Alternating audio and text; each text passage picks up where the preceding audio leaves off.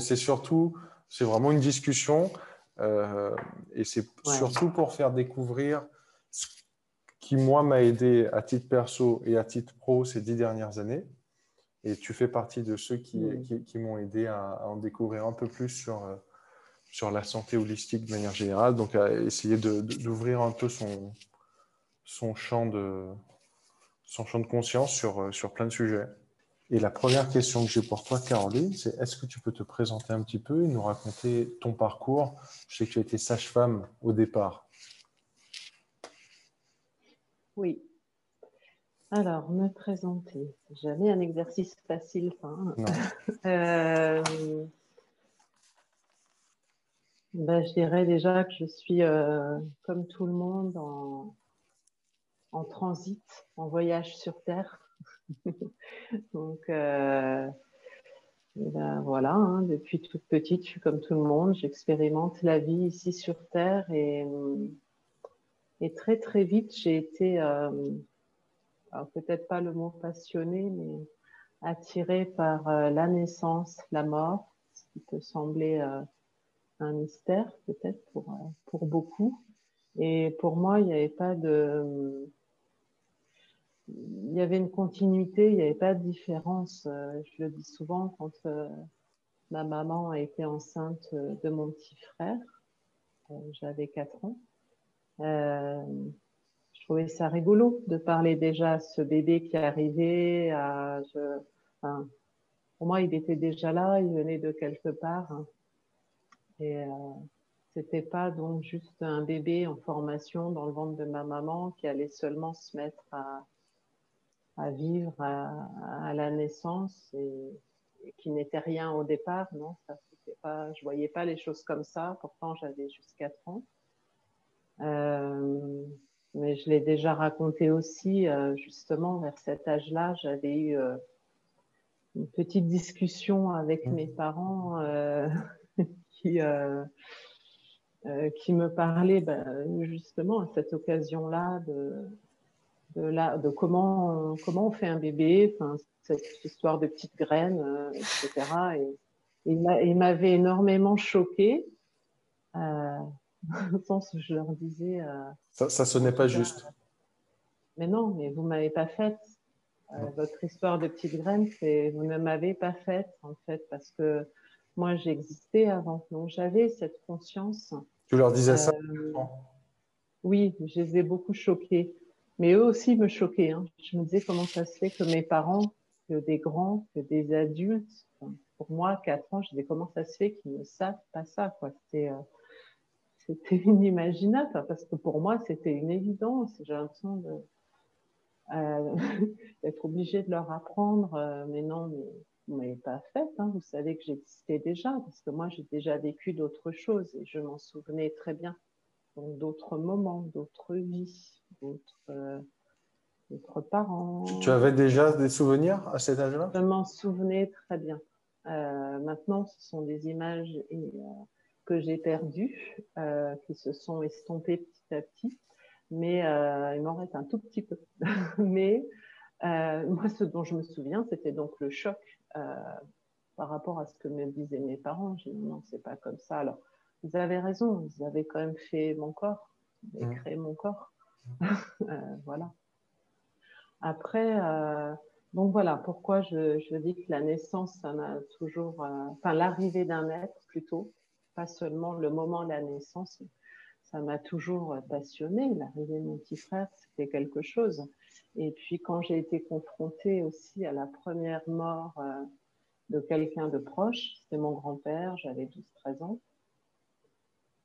c'est pareil, tout le monde me demandait, j'étais très très proche de lui, tout le monde me demandait, mais euh, à l'enterrement, mais tu n'as pas l'air d'être euh, si triste, tu rigoles, tu et pourtant j'étais tout le temps avec lui, mais parce que pour moi c'était pas une fin, je savais qu'il était là, qu'il était passé à autre chose. Donc ça c'est toujours, euh, ça m'a toujours semblé une évidence. C'était pas, pas eu besoin de lire des livres, d'y réfléchir. non, c'était profondément là en moi, quelque part en moi, ben c'est évident. Donc, euh, ben, l'avant et l'avant et l'après. l'avant et l'après, c'était déjà une continuité pour toi à 12 ans, en fait. Mais complètement. oui, même à 4 ans, je pense. même à 4 ans, euh, où, ouais, je, savais que, bah oui, qu'à un moment donné, la vie s'arrêterait, mais pour moi, il n'y avait pas, il n'y avait pas une séparation. Il n'allait pas y avoir à un moment donné euh, une, une, vraie, une réelle séparation. La vie, elle continue tout le temps. Et ça, j'ai vraiment toujours eu cette conscience. Et, hum, voilà, je pense que c'est ça qui m'a attirée peut-être aux études de sage-femme. Et donc, c'est ce que j'allais te demander. Ce sont les études. Tu as tout, fait ces, tout de suite fait ces études-là, sage-femme? Euh, Alors, quasiment, hein, si tu veux. Euh, je ne savais pas trop. Finalement, je n'avais jamais, euh, comme beaucoup de monde peut-être, hein, très bien réfléchi à ce que j'avais envie de faire dans la vie. Donc, j'étais bonne en tout ce qui est scientifique. Allez, on m'a mis, en... on m'a mis en maths bio, mais au bout de 15 jours, j'ai dit non, pas du tout ça. Hein. Qu'est-ce que je vais faire dans un bureau à être ingénieur ou je sais pas quoi? Je voyais pas du tout à quoi ça m'aurait mené. Et euh, c'était là, il y a eu un gros blocage où j'ai dit à mes parents non, non, non, j'arrête. Je ne sais pas, j'ai encore jamais vraiment réfléchi, j'arrête tout. Euh, voilà. à quel âge? et bien donc, tout de suite après le bac. Donc, je n'avais pas réfléchi avant. voilà, je me dit, non, mais j'ai jamais vraiment pensé à ce que j'avais envie euh, de faire, ce que c'est faire dans la vie. Et là, enfin, je me suis posée et puis euh, ça a été, bon, comme tout le monde, enfin, comme tout le monde, je ne sais pas, mais on recherche, on documente. Euh, là, mes parents me pressaient un petit peu et oh, euh, tu as passé ton bac d'un seul coup, tu sais pas ce que tu veux faire, donc il fallait que je trouve. Mais en cherchant un petit peu, il n'y avait que ça. Un oui, sage-femme, ça a été très vite un oui, c'est sûr, c'est ça. C'était quoi les cursus à l'époque pour faire sage-femme? C'était un concours niveau, niveau bac, niveau bac scientifique. Voilà. J'étais première au concours. Il fallait vraiment que je fasse ça. Ça ne m'étonne pas. Pour la petite anecdote. Et, tu as travaillé en milieu hospitalier? Oui. Travaillé pas mal d'années en milieu hospitalier. Donc, au départ, euh, à Nancy, d'où je viens. Hein. Je suis restée euh, sage-femme hospitalière pendant sept ans à Nancy avant de partir vivre en Guyane. Et là, ça a été une belle découverte j'ai toujours dit, c'est là que j'ai vraiment découvert mon, métier de sage-femme euh, dans toute sa dans toute sa beauté, euh,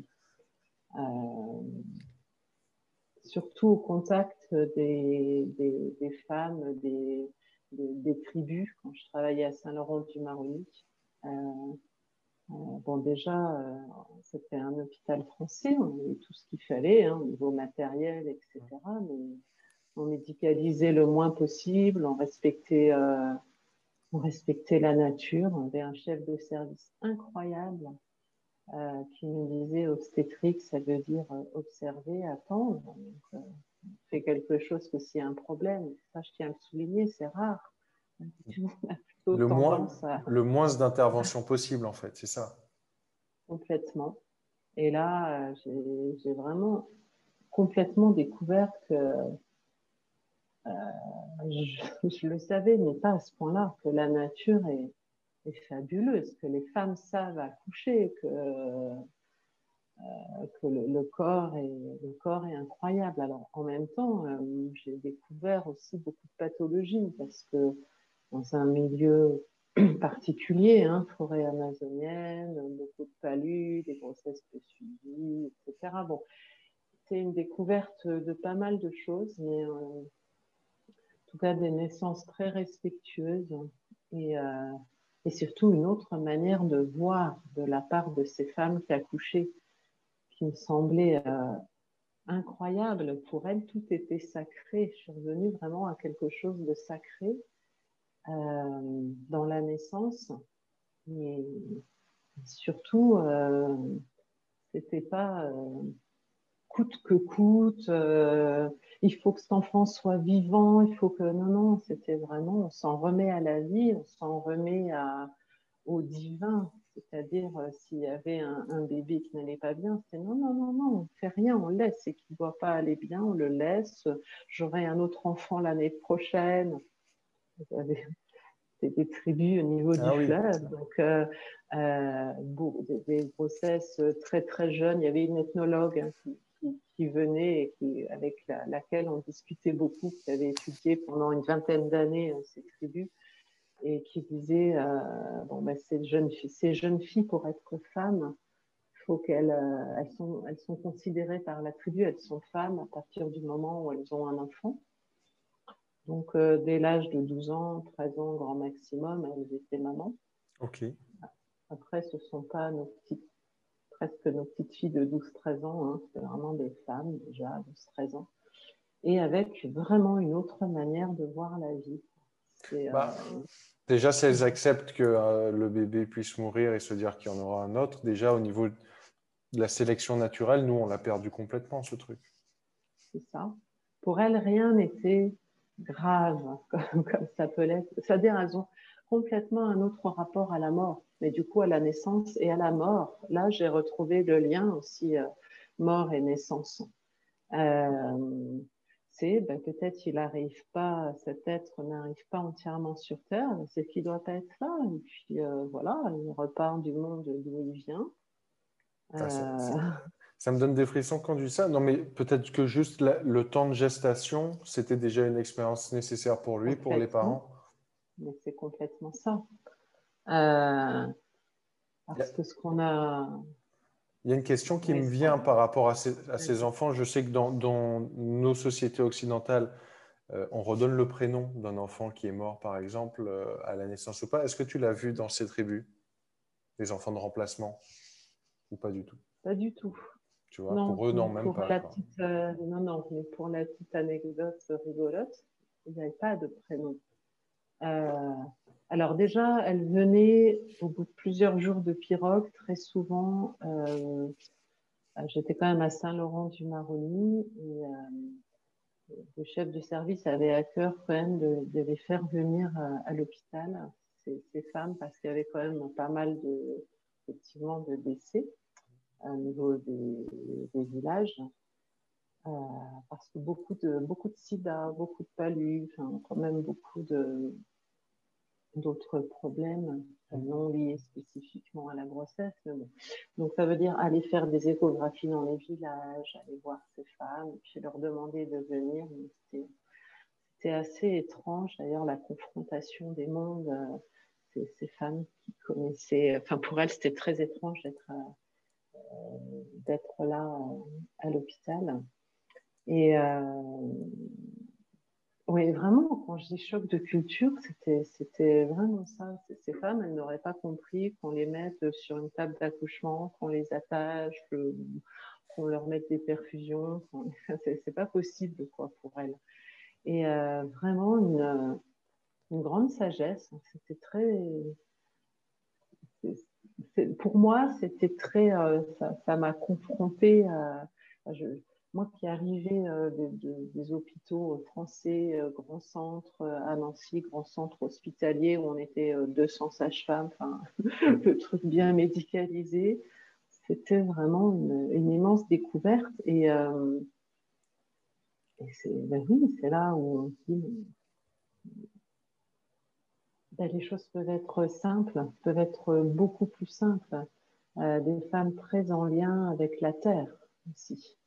Euh, cet être arrive sur Terre pour elle. Donc, euh, elle utilise des plantes, euh, des champs, des, ce sont beaucoup de femmes qui accompagnent. C'est, j'allais dire presque du bon sens qu'on a perdu pour accueillir des êtres sur Terre. Est-ce qu'on l'a perdu parce que c'est les structures qui sont déconnectées? Est-ce que c'est le système et l'éducation du système médical qui fait qu'on a déconnecté? Ou les, ou les femmes à qui on a fait peur euh?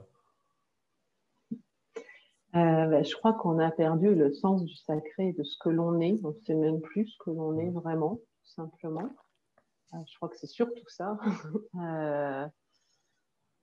c'est pour moi la base de, alors j'aime pas trop utiliser le mot spiritualité, ça fait peur, mais parfois où on y fourre un petit peu tout, mais euh, c'est déjà de se recentrer sur ce que l'on est et, comprendre que euh, une des bases pour vivre euh, consciemment notre vie sur Terre, c'est déjà d'être accueilli en conscience, qu'on sache déjà qu'on accueille un être qui existe, c'est pas nous qui l'avons créé, mais un être, alors on l'appelle comme on veut, une conscience, une âme, je ne vais pas donner des termes religieux, enfin ça n'a pas de connotation religieuse, mais un être, un être énergétique, un être lumineux, enfin vous donnez tous les termes que vous voulez, mais euh, qui arrive et qui vient juste, enfin juste, c'est pas réductif, mais qui vient faire une expérience euh, sur Terre. Oui, il avait besoin qu'on lui crée un corps, mais euh,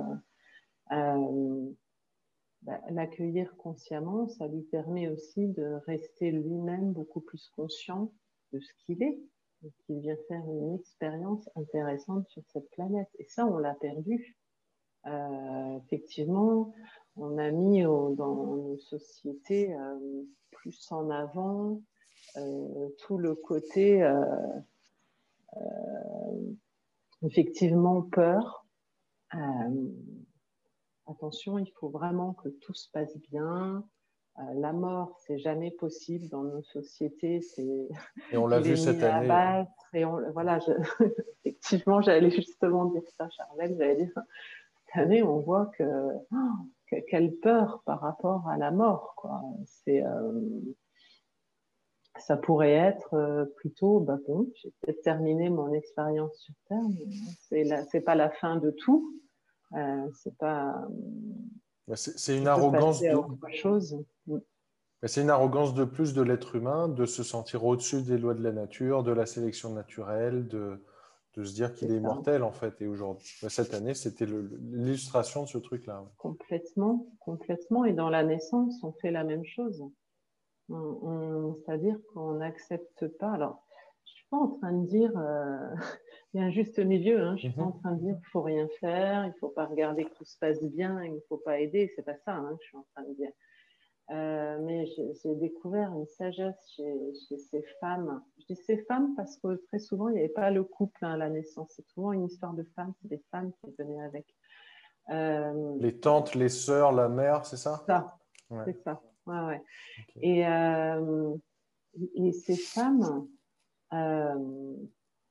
c'est ça. C'était choquant pour moi, mais, beau en même temps, un beau rappel. Euh, pour elle, rien n'avait euh, cette gravité qu'on y met nous dans nos sociétés. Si cet être ne vient pas, ben, il viendra une autre fois s'il doit venir. Ou ben, c'est tout. Effectivement, comme tu l'as dit, il a fait son, son expérience, il a fait une partie de chemin, il a vécu des choses, il a appris. Cette femme, elle a appris aussi. Et puis, c'est OK. S'il a dû repartir, il a dû. Il y a quelque chose qui a fait qu'il n'est pas, qui s'est pas incarné, on va dire, jusqu'au bout, jusqu'à être là dans son corps et être vivant. Et, ben, c'est qu'il devait pas, et, point. Et il n'y a pas plus de, tristesse, de désespoir. C'est pas du tout un, un, gros drame. Et ça, c'est difficile à intégrer. Enfin, moi, j'ai, au début, je, j'avais même l'impression qu'elles étaient folles, ces femmes. Je me disais, comment ça, elles ressentent pas d'émotion, ça leur fait rien. Que, Enfin, c'est pas du tout ça que, que... moi qui avais déjà des enfants hein, en arrivant en Guyane, je me suis dit, mais moi, si j'avais un de mes enfants qui était décédé euh, à la naissance ou pendant la gestation, ça aurait été un drame. C'est quand même comme ça que j'ai été éduquée dans notre société. Et, là, c'est un peu comme si elle m'avait remis les pendules à l'heure. Euh, je comprends. Non, non. non, non, on relativise. c'est ça, c'est qu'on prend. On a perdu aussi le, fait de, prendre de la hauteur sur qu'est-ce qu'on est réellement. Euh, comme tu dis, on n'est pas. Euh, c'est pas nous qui faisons toutes les lois de l'univers, du cosmos. Bah, souvent, je dis à mes patients, je leur demande. Comment... Est-ce que vous pensez qu'on est euh, un corps qui a une âme ou bien est-ce que c'est on est une âme qui a emprunté un corps pour, pour cette expérience? Est-ce qu'on peut le remettre à l'envers? Souvent, vu qu'on voit que le corps physique, alors on se dit qu'on n'est que ça. Oui, c'est ça. Et, le corps physique est magnifique. Hein. c'est quelque chose de fabuleux. Je crois que ça ne passe plus. Si, si, si. Tu m'entends Si, voilà. Le, corps physique est quelque chose quand même d'extraordinaire. Je pense qu'on n'est pas au bout de nos surprises. Euh, de découvrir l'être fabuleux que l'on est, euh, je parle au niveau physique. Mmh, mmh. Euh, c'est sûr, je pense qu'on peut on va encore découvrir beaucoup de choses. Mais c'est justement, je crois qu'il n'y a pas tant, tant, que ça de séparation. On peut parler de tout ce qu'on veut, corps, âme, esprit. moi, je vois ça un peu comme des. Nous sommes des êtres vibratoires, plus ou moins. Voilà, ça, ce qui est le plus densifié, c'est notre corps. Et voilà, comme si on était multicouche, mmh. finalement. Euh, si on élargit un petit peu vibratoirement, ben, on va arriver à une autre couche de nous, euh, qu'on appelle notre moi supérieur, notre âme, notre supraconscience. Et comme ça, je pense qu'on peut élargir euh, presque à l'infini. On est des êtres tellement. Oui, il faut que chacun choisisse les termes qui leur sont, euh, oui. qui leur sont propres, en fait. Oui, c'est ça on, enferme un peu dans des cases avec des termes, et puis ça ne résonne pas de la même manière pour tout le monde en plus. Euh, c'est pour ça que je disais que voilà, déjà, je n'ai pas de connotation religieuse. Et, je, voilà, j'ai juste l'impression qu'on est. Euh, plus on élargit vibratoirement, plus on a d'informations, plus on prend de la hauteur, plus on a accès à des tas de, oui, des tas d'informations.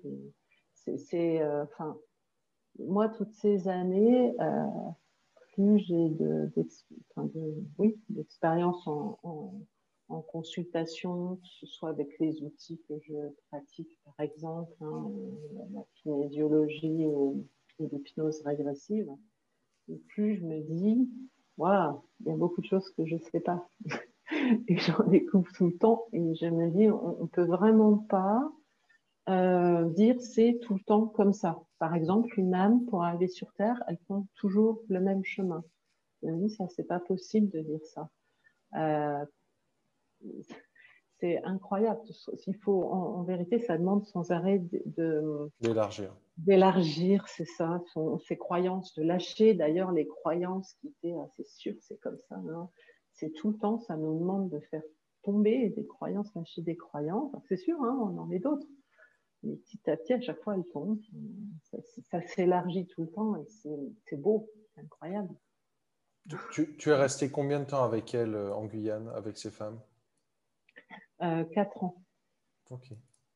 Quatre ans en Guyane, c'était euh, vraiment, je l'ai souvent dit, là, je me suis vraiment sentie sage-femme. Et, ton retour après en France, est-ce que tu as pu retourner dans les milieux hospitaliers ou tu as voulu changer directement de, direction? Alors déjà, je suis arrivée en Guadeloupe après. Je suis ah, retournée en métropole. Donc après la Guyane, ça a été directement la Guadeloupe. Euh, où j'ai travaillé, oui, en milieu hospitalier ou clinique. J'ai eu la chance d'être dans une petite clinique euh, qui n'existe plus d'ailleurs à Saint-Claude au départ. Okay. Qui était euh, très ambiance, j'allais dire familiale, petite clinique. Donc ça, ouf, je ne suis pas retrouvée voilà, dans le gros hôpital, j'aurais du mal, je pense. Et euh, En fait, euh, j'ai travaillé hein, pendant quelques années euh, clinique ou milieu hospitalier en Guadeloupe, et, euh, mais très vite j'ai eu envie de m'installer en tant que sage-femme libérale. Parce que oui, j'avais une vision qui était peut-être devenue trop différente. donc au lieu de vouloir forcer ta vision dans le monde dans lequel tu étais, tu as préféré créer, créer ton, ton expérience à toi. Oui, alors je pense que forcément, forcément, on, est des êtres vibratoires. Donc, euh, et ça, c'est pas une vue de l'esprit. Par exemple, Frank Wilczek, qui est prix Nobel de physique, nous le dit. On est des êtres éthériques. On n'est pas des êtres de matière. est fait à 99,99999% de, de vide, donc d'énergie, parce que le vide, c'est pas du rien, c'est une énergie fabuleuse, quoi. Euh, donc pour moi, on est des, on est des êtres. Oui. Non, mais c'est pour ça que les trous noirs sont autant étudiés, c'est que c'est du vide, mais ça pèse tellement et c'est tellement dense qu'on ne peut pas euh, ne pas les étudier. Quoi. C'est... Oui. Donc le vide, dans le vide, il y a tout. Quoi. Il y a tout. Oui, et on est en train de trouver, enfin on est en train de trouver, ça fait longtemps qu'on le sait, mais euh, moi j'aime beaucoup Nassim Haramein, je ne sais pas mmh. si tu connais. Euh, c'est excellent, enfin, de voir toute cette, la physique unifiée, toute cette interconnexion dans l'univers et comme tout fonctionne en analogie, en forme de fractal, on est des univers, chacun de nous, un univers à part entière.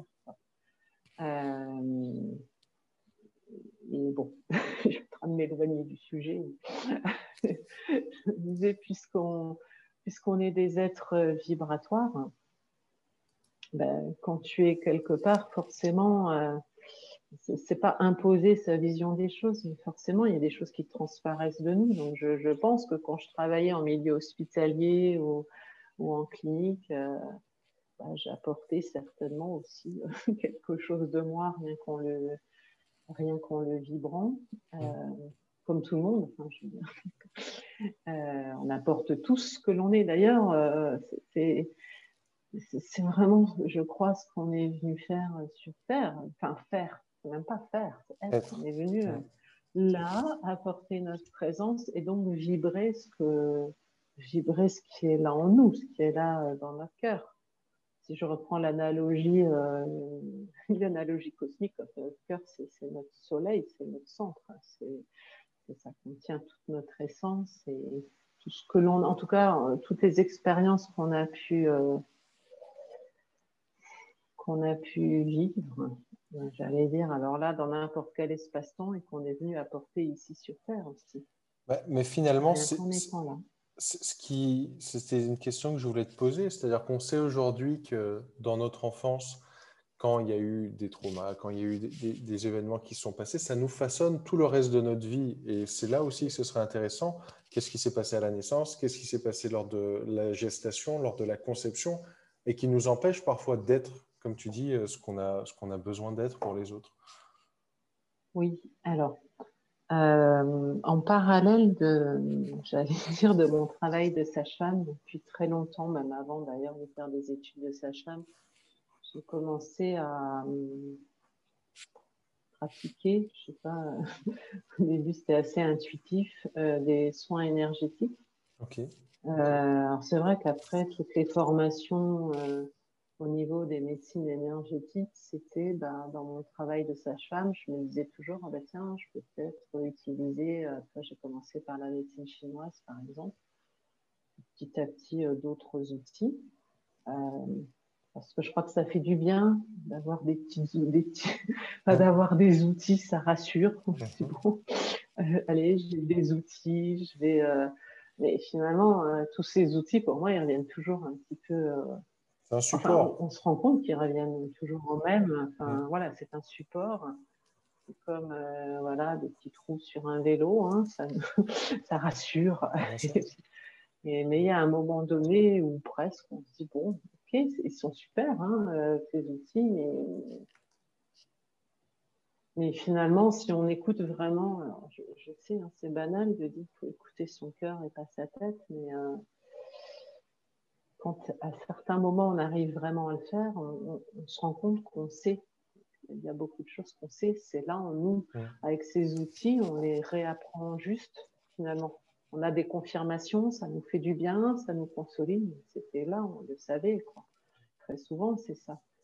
Et euh, alors, dans les outils euh, que j'ai appris, effectivement la kinésiologie, et euh, enfin ce dont je me sers énormément actuellement, donc euh, la kinésiologie et l'hypnose quantique. Alors la kinésiologie, je ne me considère pas du tout comme kinésiologue, j'utilise le test de kinésiologie juste pour capter des réponses.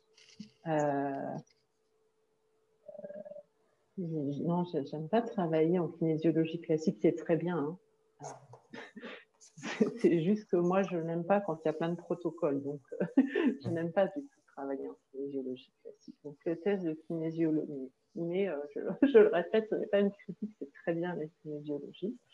En tout cas, pour ma part, j'utilise le test de kinésiologie pour pouvoir capter des réponses euh, justement du moi supérieur, la supraconscient, vous appelez ça comme vous voulez, hein, donc mm. de la personne qui vient consulter, euh, pour, euh, pour avoir des informations justement sur des mémoires. Donc, qu'est-ce qui est là en cette personne? Qu'est-ce qu'elle a vécu? Qui est toujours là? C'est toujours aussi fort, même si on s'en souvient pas. Ce sont des expériences qu'on a accumulées qui sont là et que l'on continue à vibrer. Donc, ça façonne notre présent. C'est pour ça, tu disais tout ce qu'on a vécu, euh, alors euh, que ce soit dans notre enfance, que ce soit le jour même de notre naissance, dans le milieu intra-utérin. Mais c'est très important pour le reste de notre vie. Alors c'est vrai, peut-être que j'attire beaucoup euh, les personnes qui ont à travailler sur leur naissance ou leur vie intra-utérine. Ça, c'est peut-être le fait d'être sage-femme, de travailler beaucoup je sais que j'attire beaucoup les personnes qui ont, qui ont des mémoires à aller regarder par là, naissance ou bien intra-utérine. Oui, et pour toi, toutes ces mémoires, elles sont dans le corps et le fait d'utiliser le test de kinésio, ça te permet juste d'interroger le corps et d'avoir accès à ces informations. Elles sont dans le corps ou dans les corps, comme des êtres vibratoires et énergétiques. Euh, si tu veux, le test de kinésio, donc c'est un test très simple, hein, c'est vraiment basique ce test. Hein. c'est un médecin chiropracteur qui a trouvé ça dans les années 60. En, en, gros, enfin moi, ce dont je me sers, c'est que le corps entier change de tonus pour donner une réponse à une question. Ça, moi, je me sers de cette partie-là. Euh, c'est-à-dire que le corps va réagir comme euh, bah, je pourrais utiliser par exemple des baguettes ou un pendule. Moi, ce que je veux, c'est une réponse oui, non. D'accord? Euh, Je vais m'adresser, moi j'aime beaucoup m'adresser à haute voix, au, moi supérieur, à la supraconscience, comme ça la personne en face, ben, elle, elle, participe exactement ce que je Elle participe, elle suit ce que je suis en train de demander à, à elle-même finalement, à une partie d'elle-même, mais qui n'est pas forcément consciente pour elle. Avec notre mental, hein, on vibre peut-être entre ça et ça. On a accès à ça d'informations, on n'a pas toutes les informations. Donc le mental ne saurait pas répondre. Je ne demande pas à la personne de me répondre en parlant. Euh, mais donc, je pose des questions à haute voix et je, teste. Donc, euh, le, corps de la personne va me servir de relais pour avoir une réponse oui ou non. Quand j'ai un bébé et ça m'arrive, j'ai beaucoup de séances avec des bébés, avec des tout petits. C'est sûr, hein, ils vont pas laisser leurs bras comme ça. Je vais dire, ah, tiens, Caroline, vas-y, euh, teste. Ils vont pas le faire. Alors, alors je demande à, la personne qui est là euh, si elle peut me servir de relais. C'est tout à fait valable aussi. Même si la personne n'est pas le parent, c'est-à-dire c'est même pas une histoire de génétique. J'ai juste besoin d'un relais pour avoir une réponse oui, non. Et, je, pratique aussi d'ailleurs des séances euh, pour le coup euh, à, distance. comme on est en train de faire là en, visio. Parce que pour l'énergie, la distance, ça change rien. On parlait de physique unifiée tout à l'heure. Euh, Einstein le disait d'ailleurs, il disait le, les, les, informations, qui sont donc des vibrations, sont disponibles partout dans l'univers à la même fraction de seconde. Je pourrais être au pôle Nord, et questionner ton moi supérieur, par exemple, parce que là, on est, on est connecté, forcément. Euh, on est connecté avec notre mental, on discute, on est connecté en visio, c'est sûr, nos supraconsciences sont connectés. Oui, je pourrais m'adresser à cette partie-là de toi et puis euh, tester. Bon, alors en visio, je vais utiliser euh, tout simplement, je vais faire ça. Je vais utiliser l'autotest de kinésiologie. Je vais, je vais demander à la supraconscience de la personne si c'est correct. Je fasse le test sur moi comme, comme je l'ai dit tout à l'heure, comme si j'utilisais des baguettes ou un pendule, mon corps peut servir de relais aussi. Alors le but, ça va être donc euh, d'avoir des informations sur qu'est-ce qui a bien pu se produire, qu'est-ce qui a été surtout, ce qui est intéressant, c'est quel a été l'impact, qu'est-ce qui a été ressenti c'est ce qui a été pensé, cru, interprété, parce que c'est ça qui va rester. C'est-à-dire, il va y avoir comme un schéma qui est mis en place comme un programme et la personne, elle va continuer à fonctionner avec ce schéma, avec ce programme, euh, évidemment à son insu, parce qu'on est loin de savoir tout ce que l'on vibre. Peut-être notre mental connaît 5% de ce qui est là en nous, et encore, je ne suis pas sûre. Donc 95% de mémoire, de choses, de programmes que l'on vibre. Et comment on les vibre à l'univers, on va attirer vibratoirement. Ce genre d'expérience. nous laisse dans le même état vibratoire. Mm.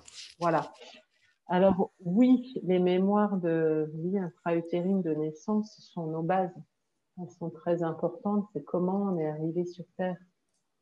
Euh, comment on a été reçu, quelles sont les premières impressions aussi en arrivant, en arrivant là.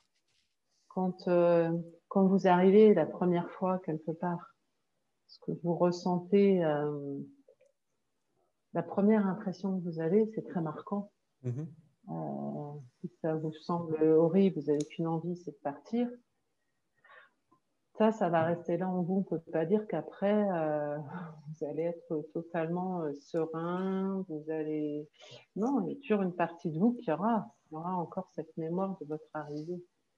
Ah, tu, tu disais, je ne sais plus si c'était pour moi quand, quand j'avais fait de la kinésio avec toi, où tu disais c'était lors d'un accouchement en fonction de est-ce que le bébé va tout de suite être mis avec sa maman, est-ce que la température de la pièce, est-ce que le bruit, est-ce que si ça, ça va tellement le marquer qui peut mal interpréter quelque chose et le fait de revivre ça, ça permet de, de, de, mieux appréhender, euh, mieux comprendre la situation. Quoi. Oui. Oui. Euh, il y a... C'est ça, c'est tellement. Euh, on est tous différents. Alors, je peux donner un exemple, mais évidemment que ça peut être différent pour chaque personne. ça peut être ce que je retrouve beaucoup en kinésiologie, c'est le moment des premiers soins. Toi, euh, tu disais les, premiers soins, c'est quand le bébé est pris à sa maman, c'est ça Tout de suite?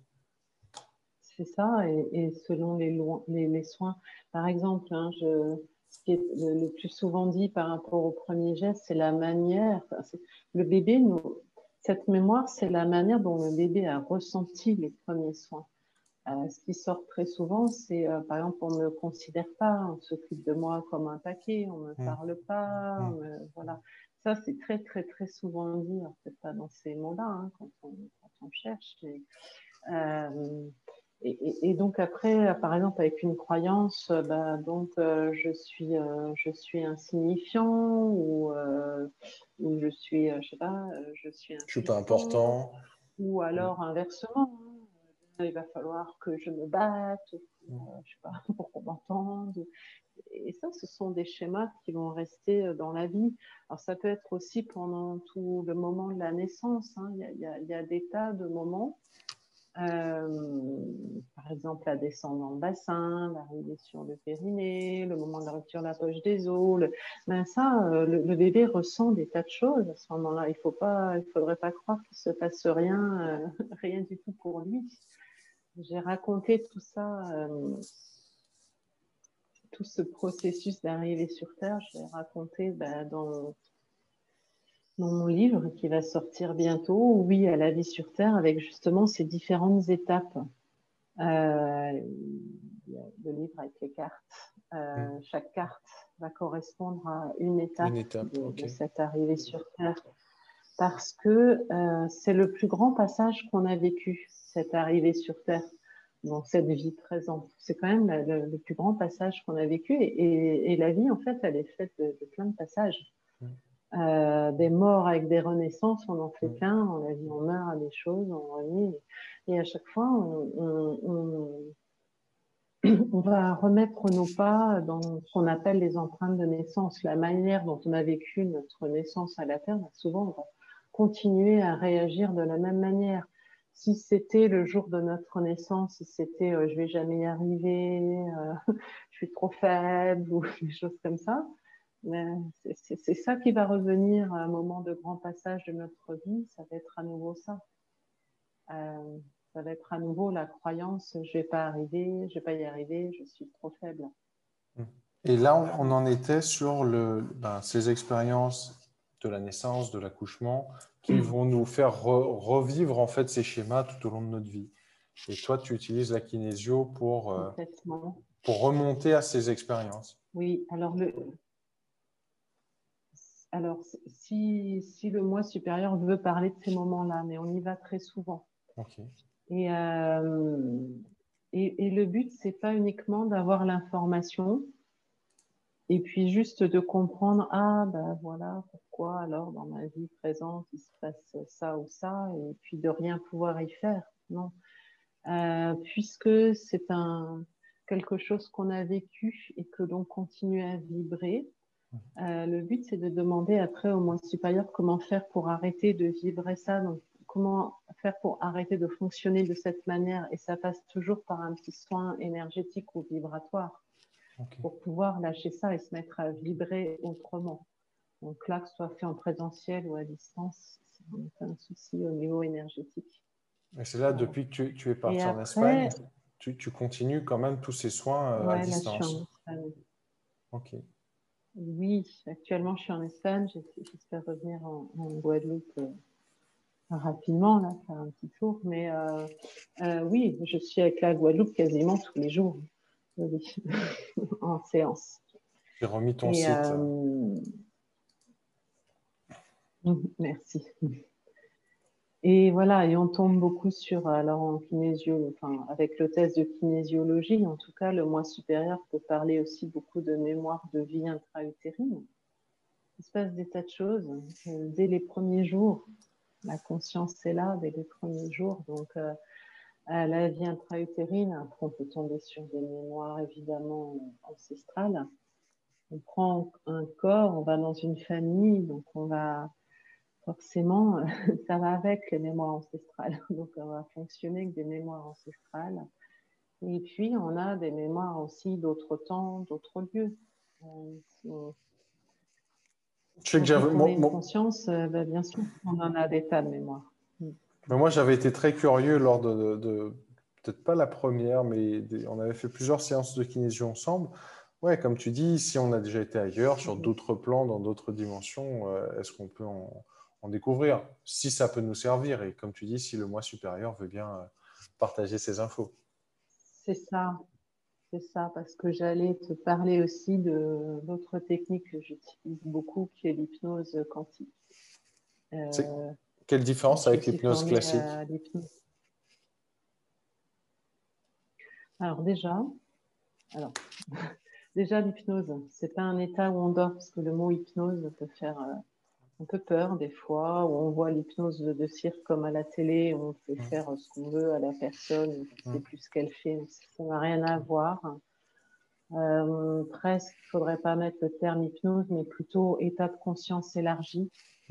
C'est vraiment un état de conscience élargi euh, pour accéder en fait justement au moi supérieur à ces informations sur d'autres plans de nous.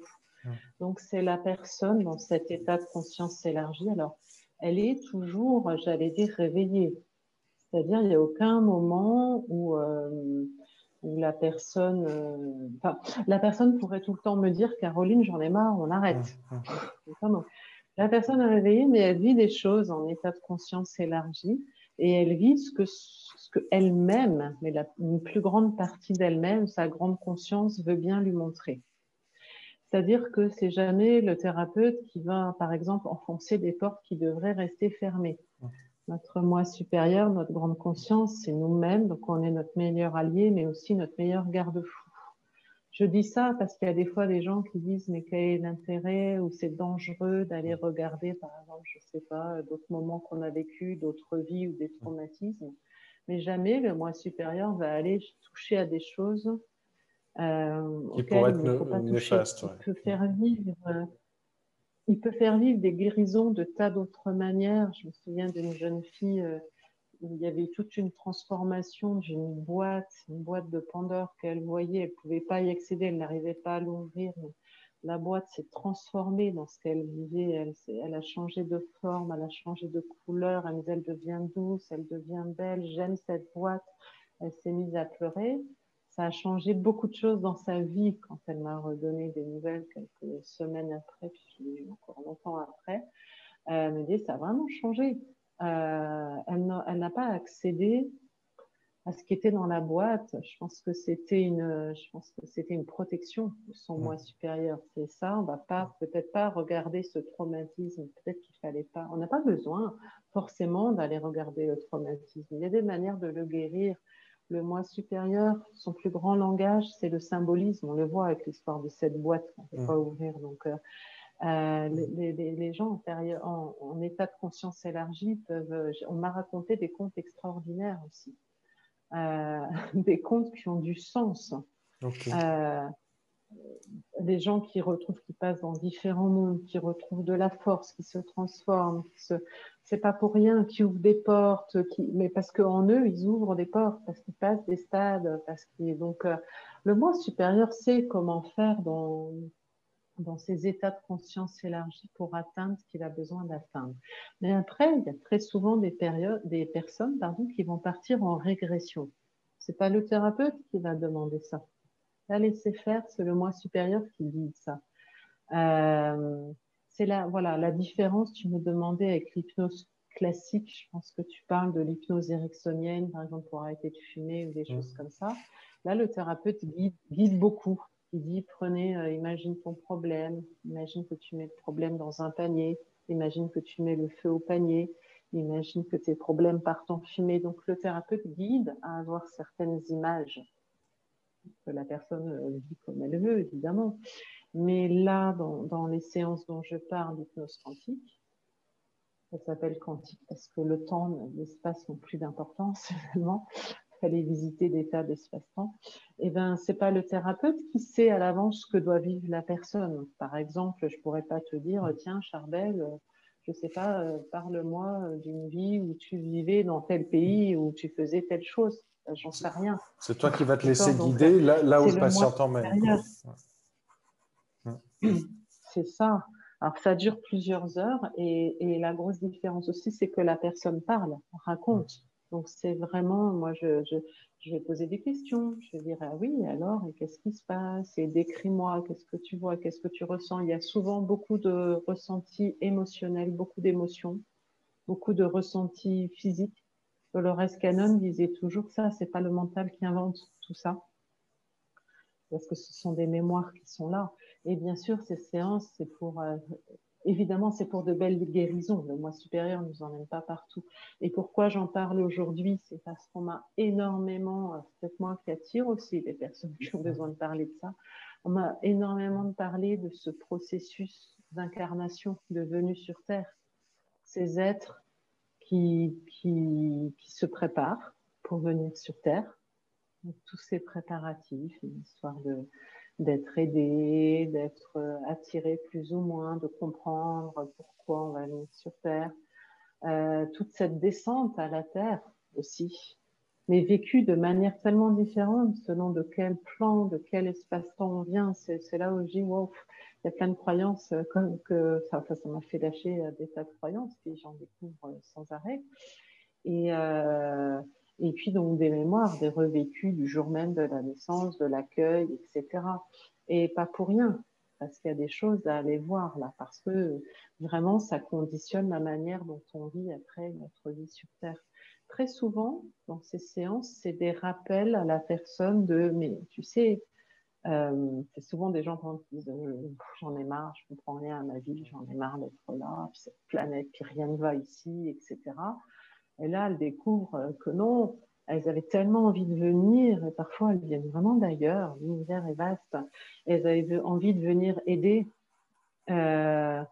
Et, et, elles retrouvent, j'allais dire, leur famille euh, cosmique, famille d'âme, elles retrouvent des êtres qui, qui, qui, leur redonnent des ressources, qui leur disent, mais, mais tu sais, tu es venu, tu, tu étais OK, et puis regarde ce que, tout ce que tu apportes, et puis en gros, elles se sentent reboostées à nouveau. C'est-à-dire qu'après la séance, elles n'ont plus le même rapport à leur vie sur Terre. Ce que tu dis, ça peut aider beaucoup les gens qui parfois ben, veulent partir de cette vie parce que ça ne va pas dans le sens qu'ils veulent, parce que tout, tout, part en couille et qui, qui se disent que peut-être que sur un autre plan, ce sera mieux. Et que si on est incarné ici, c'est pour une raison et ça permet de redonner peut-être du sens à, à nos vies. Mais oui, parce que la Terre est souvent vécue presque comme une planète, enfin, c'est un peu une prison où on est euh, un peu arriéré, on entend beaucoup ça, on n'est pas, pas très. Euh, euh, oui, peut-être par rapport à d'autres planètes, mais en même temps, notre Terre est magnifique, enfin, une énergie incroyable je, l'ai vécu en état de conscience élargie de, visiter la Terre, l'intérieur de la Terre, d'avoir des soins ensemble de la Terre. ça peut paraître étrange à des gens ce que je raconte, mais pour l'avoir réellement vécu, c'est la Terre est une planète incroyable et c'est une planète du, j'allais dire, du cosmos, de l'univers. Tout ça, c'est divin. Je reviens encore à donner le sens sacré. Quoi. elle est aussi sacrée que n'importe quelle autre planète. C'est pas une planète poubelle ou, ou arriérée. Oui, on est, dans une période où, oui, il serait bien temps qu'on, justement, qu'on redécouvre tous qu'on est, euh, qu'on est des êtres euh, puissants, des mmh. êtres euh, lumineux, des êtres divins. Encore une fois, quand je dis divin, je n'ai pas de religion. Quoi. mais c'est, ça qui est en train de se passer en ce moment. C'est vraiment, mais réveillons-nous parce que la, planète, elle, elle se, elle se réveille bien. Et, elle est fabuleuse, cette planète. Et qu'est-ce que tu aurais conseillé euh, On y fait des expériences. Et qu'est-ce que tu aurais conseillé pour qu'on puisse accompagner, comme tu dis, la Terre dans cette, euh, dans cette transition, dans ce changement? Mais c'est chacun euh, d'aller d'aller chercher ce que l'on est.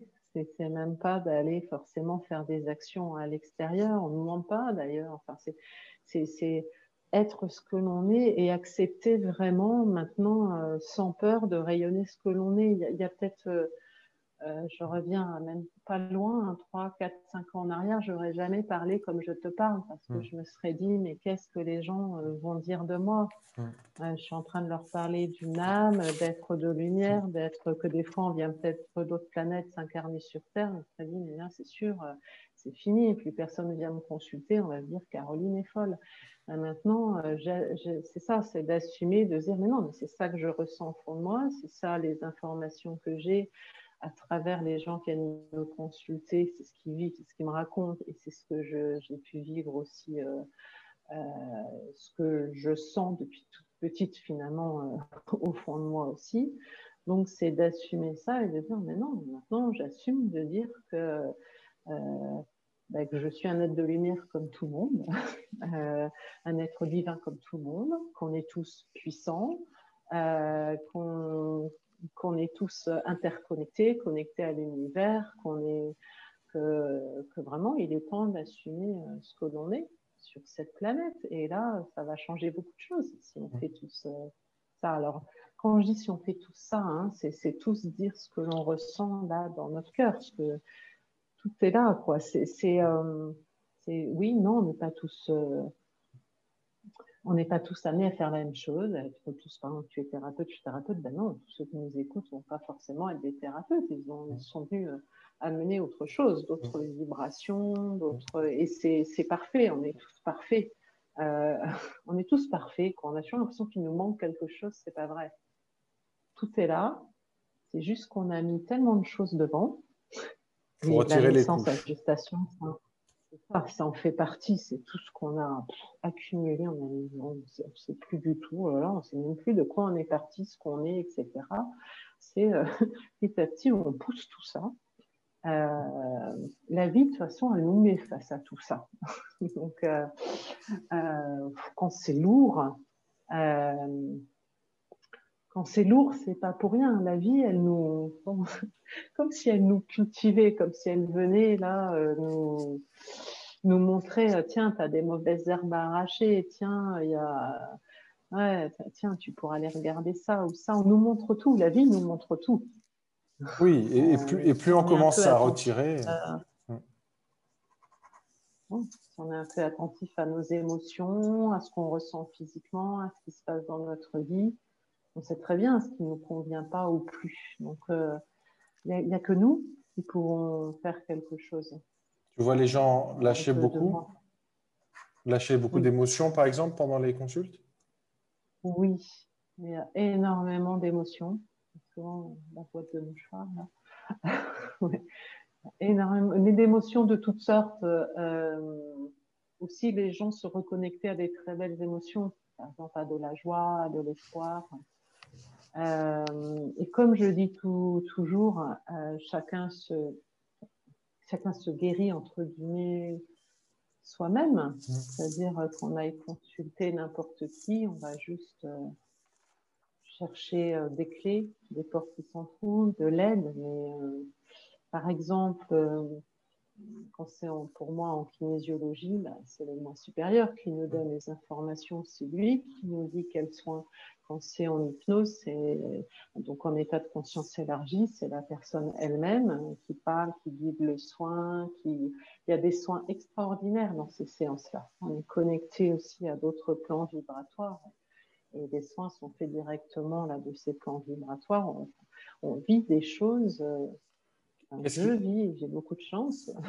Qu'est-ce qui t'a le plus marqué, toi il y, a un, il y a un soin qui t'a vraiment marqué? Il y en a plein, déjà. Euh, alors, il peut y avoir des soins sur des choses. Oui, je vais parler d'un soin de quelque chose de physique, effectivement, euh, et qui est en rapport avec la naissance. Euh, une, femme encore assez jeune, en préménopause précoce, qui voulait un enfant, et qui donc ne pouvait pas avoir d'enfant parce que, bah, parce que ses, ovaires ne, fonctionnaient plus. Et euh, donc, qui était venue faire une séance d'hypnose pour ça, et qui a revécu euh, des, des, vies, enfin des petites bribes d'autres vies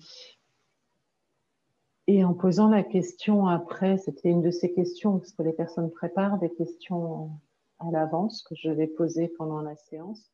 Une de ces questions, c'était bien sûr pourquoi, pourquoi, pourquoi cette pause précoce et mon désir d'enfant, pourquoi du coup je ne peux pas avoir d'enfant, etc. Et là, la réponse, c'était juste, bah, c'est par rapport à ce, que, ce qui vient de t'être remontré, c'est la personne qui parle elle-même, hein, parce qu'elle a l'information, elle est en état de conscience élargie. C'est par rapport à ce qui vient d'être montré.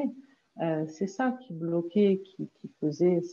On a montré la source du problème en fait. Et, comme tu intègres bien tout ça, comme tu prends la leçon, comme, eh bien c'est ok pour faire un soin. Il va y avoir un soin.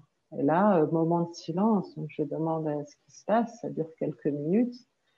Et ce qui se passe, c'est, eh bien, euh, on répare. L'utérus est nettoyé, la lumière revient dans les ovaires. On... Là, ça travaillait vraiment sur du physique, ça peut sembler tellement étrange.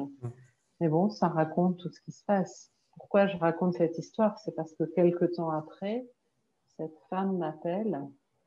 Elle est de retour en métropole, parce qu'elle était en métropole, et euh, et elle me dit, euh, qu'elle était en protocole fécondation in vitro, et elle me dit, les médecins ne comprennent pas euh, parce que mes ovaires refonctionnent. Je vule à nouveau. Ça faisait quelques années que je ne vulais pas. Et je vule à nouveau, donc il n'y aura pas besoin de dons d'ovocytes. Bon, pour la petite histoire, elle a eu un enfant naturellement, etc. Ça peut être une coïncidence, puis tant mieux si c'est une coïncidence. Mais euh, voilà, des, des, choses magnifiques comme ça, euh, et ben, j'en ai eu plein, ou une femme pour qui il était dit euh, son asthme, c'est euh, parce qu'elle ne voit plus les belles choses dans la vie, justement les belles choses sur Terre, elle ne voit que ce qui est injuste. elle tourne son regard finalement toujours vers ce qui est, elle s'indigne de ce qui est injuste. Donc elle ne voit même plus les belles choses et donc elle est en train comme de se, comme de se rétrécir, c'est le mot qu'elle a employé. J'ai ah bon, il faut qu'elle prenne conscience de ça. Et oui, on peut aider, on peut élargir. Et elle me racontait que c'est comme si elle était complètement ouverte et qu'on écartait complètement euh, sa cage thoracique. Et euh, par la suite, parce que je demande toujours d'avoir des informations, euh, voilà, elle disait que bah, Ventoline, quasiment plus. Et bien sûr, hein, elle avait des petits rappels que dès qu'elle se mettait trop à, s'indigner de tout ce qui n'allait pas sur Terre et, et donc euh, aller vraiment que vers euh, le, sombre, le négatif, à nouveau, des problèmes de respiration pouvaient revenir. Euh, voilà, donc des choses physiques. Mais après, euh, pas que. Je me souviens d'une femme me parlait de son incarnation, donc sur, euh, de, venir sur Terre. Elle avait pas, elle, savait qu'elle devait y aller, mais c'était euh, quand j'y vais, c'est très symbolique. J'y vais, mais je tourne le dos à la Terre. Je sentais tomber comme une pierre sur la Terre, s'alourdir de plus en plus. C'était très symbolique. Et là, sa grande découverte, c'était mais en fait, la lumière, je pensais quitter la lumière pour venir sur Terre, qui était, euh, voilà, qui était très dense et très sombre pour moi. mais en fait, la lumière ne me quitte pas. Je ne m'éloigne absolument pas de la lumière. Même quand j'arrive sur Terre, la lumière est là. C'est une grande découverte pour elle qui changeait des choses pour sa vie. C'est aussi une guérison. Mmh. C'était, euh, même si je suis sur Terre, euh, je suis pas dans un lieu où il n'y a pas de lumière. La lumière est là. Finalement, quand tu me dis tout ça, tout à l'heure, tu disais que dans tes soins, le temps, ben, c'est quelque chose à mettre à côté. Et quand tu parlais d'une problématique et tu parlais de la solution, souvent le problème et la solution, ils apparaissent en même temps, ils disparaîtront en même temps. Et c'est juste ce lien entre les deux qu'on a du mal à faire. Et ça, c'est des soins qui vont nous permettre de, de refaire le lien entre le problème et la solution qui a toujours été là, en fait. Complètement c'est comme je te disais tout à l'heure, c'est juste qu'avec notre mental, on n'a pas accès à tout mm. ça, mais tout ça est là. Mm. Et ça permet effectivement, euh, finalement, à notre mental aussi d'avoir l'information, de comprendre. Après, c'est pas toujours évident avec notre mental. Mm. Notre mental, il a tendance à, à trier, à classer, à juger. À ouais, voilà. et, même pendant la séance, il le fait. Euh, parce qu'on est toujours conscient. Donc moi qui ai vécu aussi plusieurs de ces séances pour moi, euh, ben même en état de conscience élargie, il y a le mental qui commente tout ce qui se passe. Euh, et on nous a tellement inculqué, si tu veux, que que tout est compliqué. Plus c'est compliqué, plus c'est juste. C'est un peu ça qu'on apprend à l'école. Que quand il y a quelque chose de simple qui se passe, comme de se connecter à ses mémoires, en vérité, c'est très simple toutes les, se connecter, avoir cette connexion avec ce qu'on appelle notre moi supérieur. Il y a plein de gens qui disent mais je rêve de ça, mais en vérité c'est hyper simple puisque notre moi supérieur c'est nous-mêmes. C'est pas des milliards d'années-lumière de nous. Il n'y a pas un gros mur entre notre moi supérieur et nous. Et par exemple, ce genre de séance, ça nous aide à, voir ce chemin. Mais souvent, on, a presque du mal à y croire. On se dit, c'était trop simple où les informations à avoir, c'était trop simple. Ça, c'est souvent la première réaction du mental. J'étais la première à avoir cette réaction de dire, ça peut pas être ça parce que c'est tellement facile. euh, et pourtant, c'est simple. c'est là et c'est simple. Euh, on l'a un peu abordé tout à l'heure. En général, quand les gens sont motivés à venir faire ce genre d'hypnose, est-ce qu'il y a un, motif que, tu sens ressortir à, chaque fois? Est-ce que c'est cette envie, comme tu dis, que la vie, elle roule plus, euh, elle roule plus euh, comme il faudrait et, on, veut donner, redonner un sens? C'est exactement ce que tu viens de dire. C'est souvent redonner un, ou donner ou redonner un sens à sa vie. Euh, c'est très souvent euh, des, personnes qui sont un peu euh, ouais, perdues, euh, perdues ou, alors effectivement qui ont plein de problèmes qui s'accumulent, qui n'arrivent pas à trouver vers quelle direction aller ou,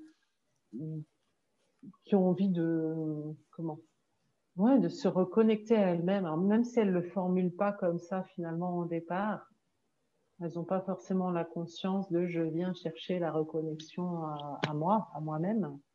Euh, mais en gros, ça revient toujours à ça. Ça revient à je suis perdue. Euh, alors après, ça se manifeste par, euh, par des tas de, problèmes différents. On est tous différents, donc par des tas de choses différentes dans la vie. si tu veux, en kinésiologie, souvent on parle d'un problème, on part d'un problème précis alors qu'en hypnose, c'est une très grande séance. Hein, on reste en séance au minimum 4 heures. Hein. Et, donc, euh, dans cette séance, on aborde plein de choses. C'est-à-dire, la personne, elle pose des questions, elle a préparé des questions sur plein de choses. Ça peut être effectivement des questions existentielles, mais aussi de santé, sur le travail, sur les relations, sur, euh, sur. C'est une décharge mentale aussi, en fait. quand, quand il prépare toutes ces questions. Moi, moi, ça l'avait été pour moi, par exemple. Je me rappelle, j'avais préparé les mhm. questions et quand j'étais dans le soin avec toi, mes questions me semblaient ridicules. Je voulais même pas qu'on pose les questions. En fait, ça, ça m'intéressait même plus. Je, me disais, mais pourquoi j'ai posé ça quoi? Mais parce que tu étais en état de conscience élargie, et en gros, c'est cette partie-là de toi maintenant qui répondait, qui, qui en gros te disait, mais quelle est l'importance des questions que, euh, que, que, ta personnalité, que, toi avec ton mental, tu as posées. Euh, oui, mes, mes, doutes, mes peurs, voilà, c'est ça. Vraiment, c'est ça, voilà. C'est-à-dire, on, ça permet de prendre, euh, de prendre de la hauteur, de prendre du recul, de voir ce qui est vraiment important. Et, euh, et du coup, c'est pour ça que je parlais de se reconnecter avec, avec soi-même, avec la partie de nous qui, qui sait qu'on est venu faire finalement un jeu, une pièce de théâtre sur Terre et que rien n'est aussi dramatique. Euh, c'est pas toujours évident hein, de, se souvenir de ça. Je suis la première à pouvoir aussi euh, faire des drames ou des nœuds dans ma tête. Euh, mais c'est des voies de revenir et de se dire mais c'est pas possible finalement. Euh, c'est uniquement une expérience. Je venue apprendre, faire une expérience, euh, amener mon expérience presque au collectif. On, est tous interconnectés, donc on fait tous ces expériences et puis on avance tous ensemble. Et c'est tout. Et c'est pas grave. Finalement, rien n'est grave. Moi, moi, en tout cas, c'est ce que Il y a des fois, on n'arrive pas à faire ça. Mais voilà, c'est ça. C'est moi, moi, ça m'avait beaucoup rassuré ou réconforté, je, je dirais. C'est que ce que j'avais ressenti pendant cette séance, c'était quelque chose que j'avais pu un petit peu toucher quand je faisais des méditations tout seul ou que je me mettais dans ces états de relaxation. Et quand je sors de ces états-là, ah ben mon, mon, sac de questions, et soit il n'existe plus, soit il n'y en, a, il y en a quasiment plus. Et ça m'avait réconforté de me dire, bon, ben, recrée, quand c'est la machine à gamberger, recrée cet état-là pour, euh, pour sortir du mental. C'est ça. C'est un chemin c'est-à-dire c'est comme si on nous montrait le chemin. Alors parfois, ça se fait par image aussi. On va montrer à la personne, je dirais presque une image, euh, une image ressource ou un lieu ressource. Mmh. Ça peut être quelqu'un, je, vais dire n'importe quoi là, hein, mais euh, qui se retrouve, je vais dire vraiment n'importe quoi, dans une pyramide bleue, voilà, c'est ce mmh. qu'il voit, dans une pyramide bleue, qui se sent ressourcé dans cette pyramide et qui va dire, lui-même qui va donner le message, et eh bien régulièrement, euh, je veux revenir dans cette pyramide euh, parce que c'est ça qui va me permettre à chaque fois de me poser, de prendre du recul, de me retrouver euh, vraiment. De, euh, donc c'est aussi, c'est vraiment ça, c'est vraiment trouver un chemin, mmh. le chemin vers soi. et, je, et, je, pense qu'on a chacun une façon d'accéder de, à soi et souvent c'est quand on a des profs de yoga, quand on a des, peut-être des thérapeutes qui guident, on essaie d'appliquer une méthode à un peu tout le monde et il faudrait que chacun se crée sa méthode pour. Euh, et on peut le découvrir à travers tes soins. C'est ça qui, que je trouve intéressant. Bah, en tout cas, moi j'aime bien euh, cette hypnose quantique parce que justement, euh, c'est pas, on plaque pas. Toutes les séances sont extrêmement différentes. Je dis d'ailleurs à tout le monde, il ne faut pas avoir une attente précise. Euh, par exemple, sur, sur YouTube, on peut voir plein de, écouter plein de séances d'hypnose régressive quantique. C'est chouette à écouter. C'est évidemment c'est des gens qui ont donné l'accord au thérapeute de mettre ces séances. C'est souvent quand ça parle de sujets plus globaux comme l'humanité, la Terre, etc. Euh, donc on peut écouter ce genre de séances et, moi, je dis toujours aux personnes, attends, ça se trouve, ta séance n'aura rien à voir. Tu vas vivre quelque chose peut-être euh, complètement différent. Donc, euh, c'est pas la peine d'avoir une attente précise en venant. Tu sais pas ce que ton moi supérieur veut te faire vivre. Avoir une attente, mais bien sûr que oui, sinon on prendrait pas rendez-vous. Mais qu'est-ce qui va se passer euh, À projeter un type de, séance. J'en ai fait vraiment plusieurs pour moi. Je suis curieuse. Et euh, j'ai vécu des choses incroyables, extrêmement différentes les unes des autres. Mais vraiment, quand je dis euh, euh, incroyable, comme euh, j'aurais jamais pu imaginer des choses que j'ai vécues dans ces séances. C'était pas du tout la répétition. Chaque fois, d'aller par exemple dans des vies antérieures, des choses comme ça. Pas du tout. Ok. Toi, tu utilises dans une séance, tu as des séances, on va dire, où tu fais que de l'hypnose, tu as des séances où tu fais que de la kinésio. Oui. Tu mélanges pas les deux? Non.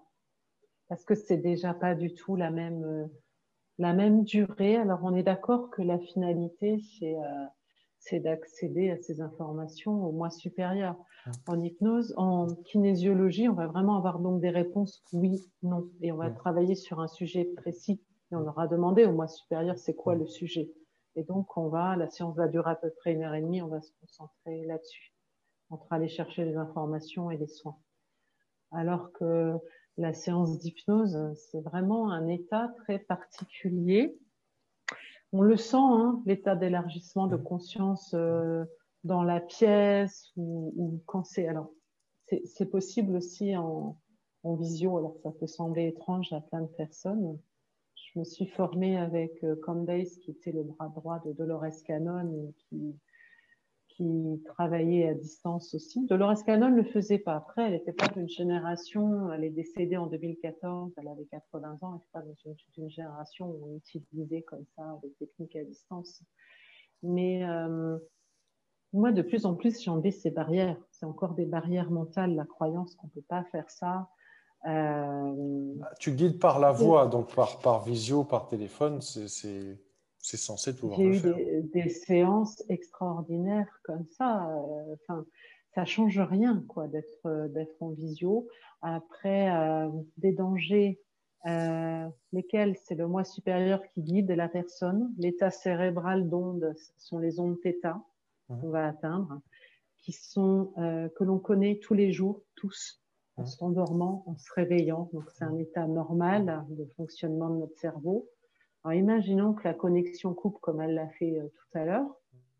La personne pourrait se dire, et si je reste coincée dans cet état-là, ben, pas du tout. Tous les jours, quand vous passez en anti-état, soit vous vous endormez, soit vous vous réveillez.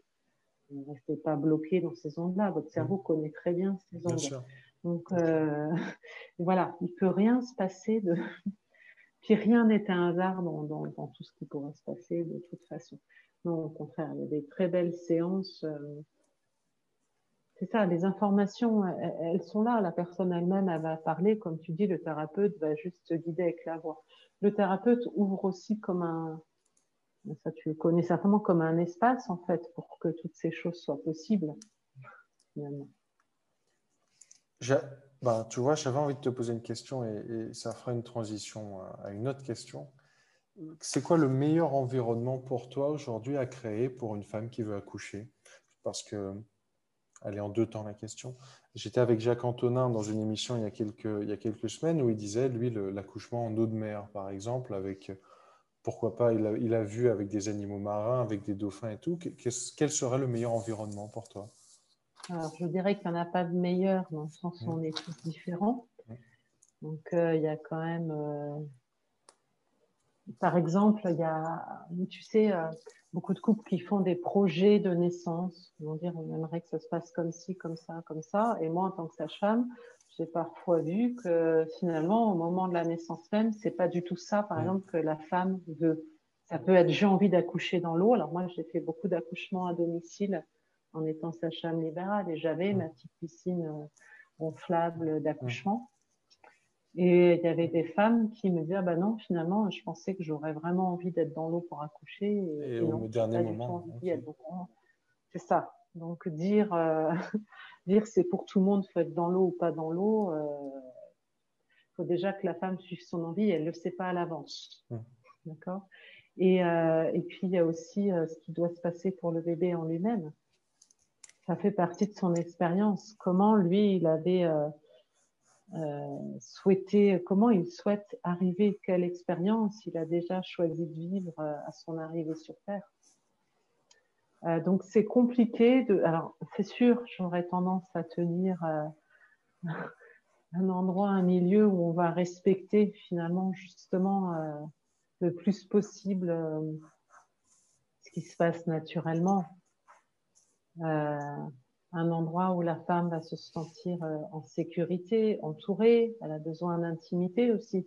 Euh, donc respecter si elle dans les accouchements à domicile par exemple il y a des femmes qui ont envie de se mettre à l'autre bout de la maison et elles n'ont pas envie trop qu'on vienne les embêter il ben faut respecter c'est comme ça que le travail euh, avance bien parce qu'elles sont tranquilles parce que c'est faut écouter en fait l'envie de la femme qu'est-ce qu'elle a envie de faire sur le moment et euh, être le plus respectueux, c'est elle, quand elle a besoin d'aide, c'est elle qui va demander j'ai besoin de ça, j'ai besoin de ça.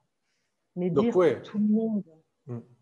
Oui, d'avoir une structure qui permet qu'à n'importe quel moment, la femme dise voilà ce que je veux, si c'est dans l'eau, pas dans l'eau, seule, accompagnée, et qu'elle puisse euh, être libre de, choisir, de choisir ce qu'elle veut. Avec, bien sûr, ça c'est sûrement mon côté sage-femme, mais quand même avec. Euh, enfin, une sage-femme à la maison, par exemple, elle est là juste pour s'assurer que tout va bien. Mmh. En gros, c'est je ne fais rien. je suis juste là pour m'assurer que tout va bien. Si ça va pas bien, je peux dire tiens, il faudrait qu'on parte, par exemple, en, milieu hospitalier. Là, il y a besoin. Parce que normalement, il n'y a pas de médecin à la maison. Non. Non. non. Euh, après, je peux te parler que de, euh, de mes expériences, si tu veux, en tant que sage-femme. Enfin, j'ai accouché moi-même à domicile, mais mes expériences en tant que sage-femme aidant à domicile, c'est d'avoir effectivement tout de même tout ce qu'il faut euh, au cas de problème, soit pour réanimer un bébé, perfuser une maman, etc. Euh, j'ai personnellement jamais eu besoin de m'en servir, tant mieux. Donc, c'est quand même d'apporter une sécurité, euh, d'apporter un regard professionnel, mmh. voir quand même qu'on reste. Moi, j'ai toujours un peu, bah, peut-être parce que j'ai vécu en Guyane, tu sais, au décollage d'une fusée, il faut que tout reste au vert. Mmh. Si tu as un seul voyant qui passe au rouge, ça décolle pas. Voilà. Ben là, c'est, euh, moi, je dis toujours un accouchement, si j'ai un seul voyant passe au rouge dans un accouchement à domicile, c'est direction. On va à l'hôpital. Direction l'hôpital. Euh, ça ne veut pas dire qu'il y aura besoin de vraiment beaucoup médicaliser, pas spécialement, mais ça veut dire là, il y a un truc qui ne me plaît pas, que je trouve plus normal, c'est plus dans la physiologie, donc on va à l'hôpital. Euh, donc, c'est apporter un cadre, une sécurité. Mais tu les fais plus aujourd'hui, les, les accouchements à domicile? Non, parce que ça fait cinq ans que je n'exerce plus en tant que sage-femme libérale parce que j'exerce comme sage-femme autrement. Euh, pour accueillir ces êtres qui arrivent sur Terre euh, ou aller revisiter ces mémoires, hein, remettre au monde autrement parce que quand on fait ces séances, on travaille sur ces mémoires, c'est un peu comme remettre la personne au monde mmh. autrement. C'est une renaissance, se mettre à fonctionner autrement je, j'ai, fait un choix hein, d'arrêter euh, il y a cinq ans euh, parce que j'avais honnêtement plus le temps de tout faire. Et j'avais l'impression d'avoir fait le tour mmh. de ce métier. Je comprends. Et aujourd'hui, tu fais tes stages qui s'appellent Bien-être. Est-ce que tu peux nous en parler un peu? Alors oui, c'est un stage qui se fait sur trois jours et qui parle donc de tout ce processus d'arrivée sur Terre. Alors on revit les choses puisque on n'a jamais oublié. Alors on peut, on, revit, alors ça se fait en groupe, on revit les choses euh, comment? Avec euh, par exemple des états de conscience élargis, de méditation. On revit les choses corporellement, c'est-à-dire, on va se mettre en situation, par exemple la naissance, on va vraiment ramper, hein, vraiment aller se mettre au monde. Notre corps n'a pas oublié. Euh, voilà, on va revivre des périodes, périodes de gestation. Ça, on va les revivre comme des constellations familiales, c'est-à-dire en groupe, où chacun va capter des tas de choses de la maman, du bébé. Et puis, les gens sont très, très surpris de comment ça peut être fort aussi au niveau émotionnel, de, revivre sa gestation, par exemple, et de comprendre des choses. Comprendre, mettre des mots, euh, transformer aussi. C'est déjà un moment de guérison. Euh, ça peut être, euh, ça peut être, je me sens seule, in utero, j'ai pas de contact avec ma maman, et ça peut être, eh alors demande, euh, replace ces demandes, refais ça, et la personne qui s'exprime et qui voit que dans le présent, après le stage, ça change des choses pour elle. Elle a demandé, elle a changé quelque chose, elle s'est pas sentie seule en arrivant sur Terre, par exemple. Donc c'est déjà aussi des, des moments de, euh, des moments de, de guérison on vit plein de choses. L'attraction à la Terre, par exemple. Et là, on peut être très surpris. Hein. Il y a des gens qui euh, limitent. Je me souviens d'une dame qui voulait même partir du stage. Euh, tout au début, on vit comment on a été attiré la première fois par cette planète. Et c'était tellement dur, c'était avec des pleurs. C'était, je prends mes clés, Caroline, je pars du stage, je peux pas. J'ai mais pourtant, tu es dans un corps. Là, tout de suite, tu es dans un corps physique, donc tu l'as vécu tu n'as pas pris tes clés, tu n'es pas reparti, tu l'as vécu. Donc peut-être tu peux transformer quelque chose pour que ce soit plus facile. Enfin, c'est, aussi des, réparations. C'est, aussi, euh, aussi vraiment renaître, se positionner autrement. Je me souviens d'une dame qui m'avait raconté, enfin qui nous, avait raconté au groupe qu'elle était née euh, mort-née et déjà, la gestation avait été assez euh, particulière, agitée. Il y avait déjà eu beaucoup de compréhension, de réparation, etc. Et là, elle s'est vraiment mise au monde, euh, j'allais dire, en pleine forme. Elle me disait après le stage, mais ma vie est tellement différente. J'étais en survie. C'est une dame qui a, qui a, plus de 60 ans. Elle me dit, j'étais en survie tout ce moment-là. Là, je suis plus en survie. Là, je suis vivante mmh. parce que consciemment, je me suis mise au monde en vie et avec beaucoup d'espoir, de joie. Euh, je me souviens aussi d'une personne étant née euh, par césarienne euh, qu'on n'avait pas laissé euh, aller jusqu'au bout finalement. qui était en train de descendre hein, dans le bassin et finalement il y avait une décision de césarienne. Cette personne me disait que dans la vie, elle n'allait jamais au bout des choses mais de tout. Par exemple, d'un livre, elle me disait, je n'arrive jamais au bout du livre. Dès que je démarre un truc, je ne vais jamais au bout. Et là, le fait qu'elle se, c'était une réparation de se mettre au monde d'aller jusqu'au bout. Je me mets au monde voix basse. Cette fois-ci, je change mon programme finalement. Euh, et ben, c'est pareil. Mais maintenant, quand j'ai un projet, j'y vais, je me tiens, je vais au bout. Euh, parce que j'ai changé finalement ma manière de fonctionner. Je sais que je suis capable. J'avais toujours cru que j'étais pas capable, que j'avais besoin d'aide, etc. Là, non, j'ai pu le faire. Donc pour des futurs parents, ce type de stage, ça peut être une magnifique préparation à, mieux vivre la future naissance. Oui, euh. oui j'ai beaucoup de parents, de couples, voilà, qui, qui sont venus faire ce stage et qui ont si tu veux, qui ont encore plus compris l'importance euh, bah, de se souvenir de ce qu'on est. Finalement, ils se sont beaucoup plus souvenus de ce qu'ils étaient, de ce qu'ils étaient venus apporter sur Terre. Et, forcément, ça les aide à mieux accueillir cette aide. Ah ben oui, nous, on est passé par là, on sait, on sait, il le vit à sa manière, mais on sait ce qu'il est en train de vivre et on sait qu'on doit l'accueillir en conscience. Donc ça, c'est énorme. C'est énorme. Et euh, des petits ateliers aussi, j'ai fait de temps en temps des petits ateliers avec des couples aussi, où en, en utilisant justement l'hypnose quantique pour euh, se connecter avec cet être qui arrive. Euh, ça, c'est fabuleux. Je me souviens d'un papa qui décrivait, euh, euh, comment il avait vu ça? Comme une, lumière qui tournait autour de lui, en cet état de conscience élargie, et puis des, yeux, comme ça. Puis ça le traversait. et, et après, dans la deuxième partie, où je demande au moi supérieur d'expliquer un petit peu à la personne qu'est-ce qui s'est passé, qu'est-ce qu'elle a vu. Euh, L'information qu'il avait eue, c'est que c'était cet être euh, qui était, donc sa femme était enceinte de quelques mois.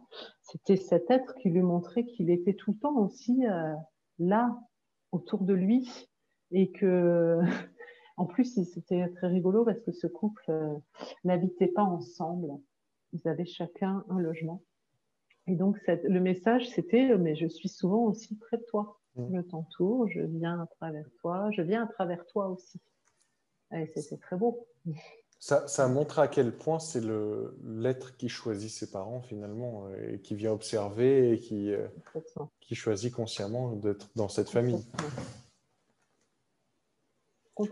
Ça, responsabilise beaucoup, je trouve. Moi, ça m'avait fait du bien. Je ne sais pas si c'est toi ou quelqu'un d'autre qui m'avait dit ça, mais quand on, se dit qu'on choisit sa famille, ça, ça responsabilise sur toute sa vie, en fait. Ce n'est pas la faute de ses parents, ce n'est pas la faute des frères et sœurs, parce qu'on a choisi ça, cette expérience. Non, même si il y a des personnes qui me disent c'est pas possible que j'ai choisi un bon père qui est violent, il a été violent, jamais j'aurais choisi ça. Et en fait, il faut bien se dire, mais non, en tant qu'âme, euh, en tant que conscience, on veut apprendre des choses, on veut dépasser des choses aussi. Ça peut être, je suis une âme, vous avez peut-être entendu parler euh, de, des grosses blessures là, de l'âme, l'humiliation, l'abandon, la trahison, etc. Voilà, si je suis une âme qui a vécu euh, bah, de l'humiliation, par exemple, de vie en vie, je rejoue ça parce que je continue à vibrer ça. je ne l'ai pas dépassé. Je suis restée, par exemple, dans le désespoir, de, me sentir humiliée, par exemple. Ça peut être autre chose, mais je prends l'exemple du désespoir.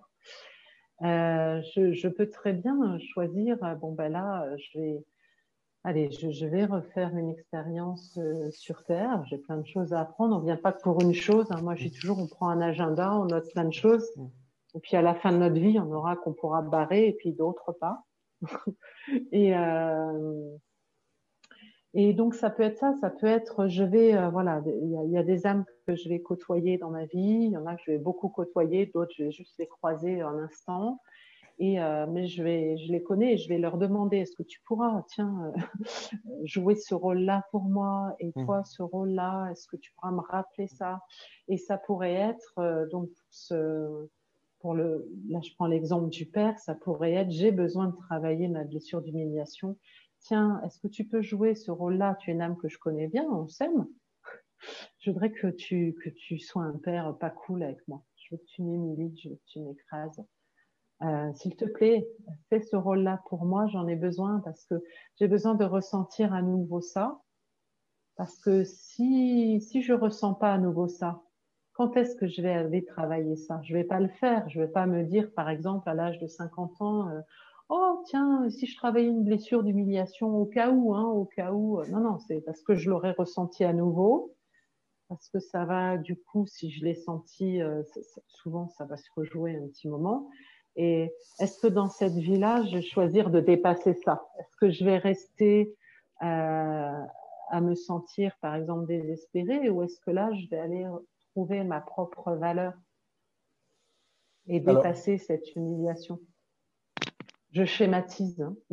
non, mais c'est intéressant parce que de la même manière que quelqu'un qui a un cancer et que ce soit lui qui l'ait créé euh, inconsciemment, par exemple, Comment quelqu'un qui n'est ni spirituel ni euh, ouvert à toutes ces choses arriver à faire ce lien entre ce dont son âme a besoin, cette expérience qui semble juste du plan de l'âme, mais du plan du mental, du plan de, notre physique? Comment on peut se dire, ben, j'ai eu un mari violent, j'ai eu un père abusif, j'ai eu ci, ça, ça. Comment refaire ce lien pour, pour retrouver une certaine justesse? Ah oui, on n'accepte pas. Euh, on n'accepte pas forcément hein, du côté de notre personnalité, on se dit pas forcément c'est chouette. Euh, effectivement, on va pas forcément toujours au niveau de, l'âme se dire ah, c'est bien pour mon âme. Euh, bah, ce qui est intéressant pour quelqu'un voilà qui qui, euh, qui peut-être j'allais dire que ça dépasse de se dire non non mon âme aurait pu vouloir ça ou j'ai une âme ou etc.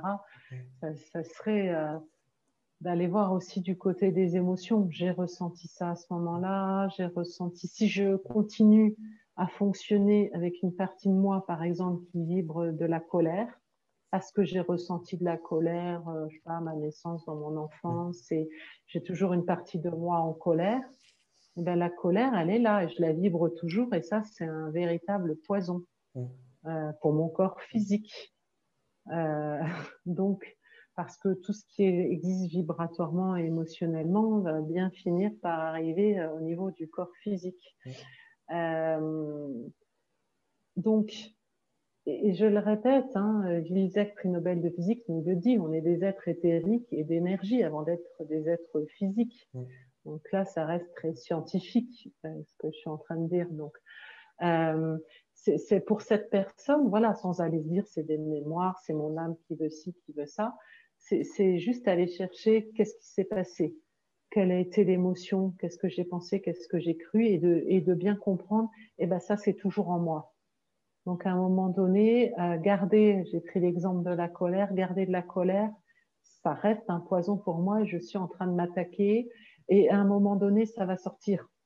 Euh, par exemple, tu as parlé d'un cancer, eh ben, ça va ça va sortir. Mon corps va finir par donner un signal d'alarme, dire il y a quelque chose qui ne va pas. Et, donc, euh, bah, après, il existe plein de thérapies pour aller regarder. Euh, je, crois que il faut, c'est toujours la même chose, c'est s'écouter, savoir vers quelle, vers quelle thérapie on a envie de se tourner. Est-ce qu'on a envie voilà, faire de l'ostéopathie, mmh. qui va aussi travailler ce genre de choses? Mmh. Enfin, tu connais mieux que moi. Euh, est-ce qu'on a envie d'aller voir un psychologue? Est-ce qu'on a envie de passer par, par exemple, de la kinésiologie? Est-ce que euh, on n'a pas tous les mêmes besoins Ça va pas tous nous parler de la même manière. Mmh. Et puis une même technique, euh, tu as plusieurs thérapeutes qui vont faire une même technique et on ne va pas tous être attirés par le même thérapeute. C'est sûr. Oui, tu le disais pour toi, moi je, le vois comme ça en ostéopathie ou dans une consultation, j'évolue autant que le patient en face de moi euh, évolue aussi. Tant que ça bouge chez le patient, ça bouge chez moi et, ah et je pense qu'il y a une vraie connexion entre le patient et son thérapeute. Ah oui, complètement. Oh oui, non, mais c'est assez rigolo de constater que c'est. Rien n'est un hasard, quoi. Je ne sais pas si, toi ça t'est arrivé, mais moi ça m'est arrivé euh, plusieurs consultations de suite la même journée, où finalement ça va être le même sujet, par mmh. exemple. Mmh. Des fois on se dit, mais c'est dingue quand même. Euh, trois personnes qui, ou quatre, je sais pas, qui viennent exactement pour la même chose. Euh, ça ne veut pas dire qu'on va trouver les mêmes mémoires, mais ça veut dire que c'est comme si cette journée-là était dédiée à travailler ce mm. truc-là. Pourquoi euh, On peut se poser des questions. Hein. Moi, je me suis déjà mille fois posé. Est-ce que c'est moi qui avais besoin peut-être aussi de travailler ce truc-là? Mais ceci dit, les personnes aussi, elles en avaient besoin. Oui, oui, mais je, le reconnais. J'avais des semaines de torticolis, par exemple, des semaines de, sciatique, et, et j'avais que ça. Et je les ressentais un peu sur moi d'abord, et après, je voyais que tous mes patients euh, dans la semaine donc, ouais, c'est quelque chose d'assez marrant. Oui. Alors, bon, est-ce qu'il faut absolument aller chercher le pourquoi, analyser avec notre mental le pourquoi? J'en sais rien, mais en tout cas, il y a certainement quelque chose de, mm. quelque chose de juste et, euh, et on apprend, enfin, moi, j'apprends énormément de, toutes ces séances. Voilà, c'est euh, incroyable, quoi. Tout ce qui, euh, comme je disais, ça élargit et quand on fait lâcher des croyances, des, bah forcément, on se guérit petit à petit mm. aussi, parce que mm. les croyances, elles nous enferment tout le temps. Ouais, tu donnais l'image tout à l'heure. Je pense qu'on arrive d'une certaine manière et on se, on se met et on nous met des couches. Et le job, c'est n'est pas de changer qui on est, c'est juste de retirer ces couches pour, euh, pour euh, un peu comme un oignon, pour, pour remontrer, ah. revibrer qui on est vraiment c'est ça parce qu'il nous manque rien. c'est souvent les gens sont, et on l'a tous fait, sont à la recherche de, ah, il faut comme s'il il fallait acquérir quelque chose, comme s'il nous manque ça, il faut absolument que j'aille chercher ça, il faut absolument... Mais en vérité, il nous manque rien. Euh, tout est là. C'est plutôt effectivement enlever ce qui voile, euh, ce qui voile ce que l'on est réellement, quoi. Notre essence euh, lumineuse, quoi. je l'appeler comme ça. C'est là.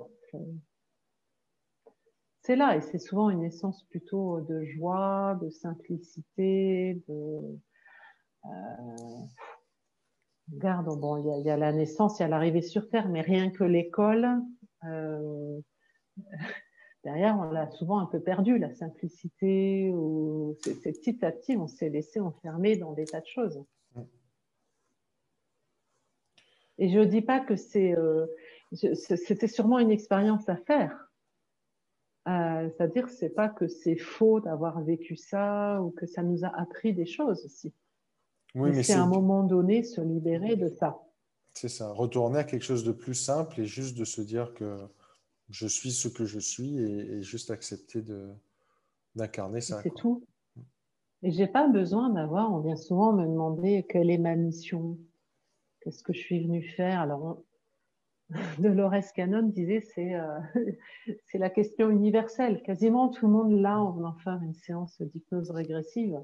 On l'a, c'est normal, on a tous, mais en vérité, euh, notre plus grande mission, je crois, c'est d'être nous-mêmes et puis voilà, et de nous amuser sur Terre. On est venu, euh, on est venu s'amuser sur Terre. Ça va peut-être choquer des gens vu la période actuelle, mais on est venu trouver de la joie. Euh, on, a, on, a des missions, euh, on a des missions moins héroïques qu'on le pense, je pense, à mon avis. Mais c'est ça, on veut tous se trouver des grandes missions, des, euh, mais déjà, rien que de s'aimer soi-même, se retrouver soi-même, souvent on va, on va beaucoup vers l'extérieur. Va faire plein de choses pour les autres, ou pour, euh, je sais pas, comme tu dis, héroïque, pour être vu, sauver la planète, ou je sais pas quoi. Euh, mais ça, on l'a tous finalement, tous ensemble. On a cette mission d'accompagner cette planète. Mais avant tout, c'est de nous accompagner nous-mêmes. C'est pas égoïste on, nous a souvent dit que c'était égoïste en fait de, s'occuper de soi-même, de se recentrer sur soi-même, mais, non. Oui, ça, peut être faire l'expérience de la matière et faire l'expérience de l'abondance au euh, niveau, euh, niveau financier, ça peut être juste ça aussi. Mais complètement. Euh, c'est profiter. En vérité, dans l'univers, circule pour moi une énergie qui est, qui est plutôt une énergie effectivement euh, d'abondance, de bien-être, de paix. C'est est-ce qu'on lui ouvre la porte ou pas? Euh, Ou est-ce qu'avec tout ce qu'on a mis devant, on ne sait même plus qu'on peut capter ça? Parce que nous, on rayonne d'autres choses, on a mis devant d'autres choses, des peurs, etc., qui font qu'on ne peut plus, euh, qu'on ne reçoit plus ça, qu'on n'est plus connecté avec ça. Mais c'est-à-dire, voilà, c'est vraiment euh, pas. Euh, euh, c'est pas important. Enfin, je, crois que c'est pas important quelle est ma mission. Comme je disais aussi, on est venu faire plein de choses. Déjà, on est venu juste être là. On apporte juste ce que l'on est, la pièce du puzzle que l'on est là. être là et puis rechercher toujours pour moi, le plus de bien-être, le plus d'amour, le plus de paix, le plus. Si chacun fait ça, euh, je veux dire, ça change beaucoup de choses à ce qu'on vit collectivement sur Terre. Mmh. Mmh. Ce qu'on vit collectivement n'est qu'un reflet de ce qu'on vit euh, tous perso euh, additionné, quoi. Oui, complètement. Mmh, complètement. J'ai quelques questions pour toi pour un peu plus te connaître pour ceux qui nous regardent, si tu me permets de te les poser. Mhm, si tu devais choisir un livre. Ah, euh, euh, déjà, il y a un auteur que j'aime beaucoup, c'est Daniel Meroy. Mhm. Euh, la vie de Jésus, c'est ça? Qui, Est-ce que c'est cet auteur? Oui, le livre secret de Jéchoua, par exemple. Cet auteur, je le, depuis, que j'ai 16-17 ans, je le lis. J'ai été attirée par ses livres. Il écrit beaucoup, beaucoup de livres euh, en état de... Encore une chose bizarre, voyage astral des corporations. Mmh. Euh, il a accès à plein de plein d'informations. Et j'ai eu l'occasion de le rencontrer deux fois. La première fois, j'avais à peu près 17 ans et la dernière fois, c'est en 2013. Et vraiment, ce que je lui ai dit, c'est rien que de tenir un de ses livres dans ma main. Mm. Il se passe vraiment quelque chose.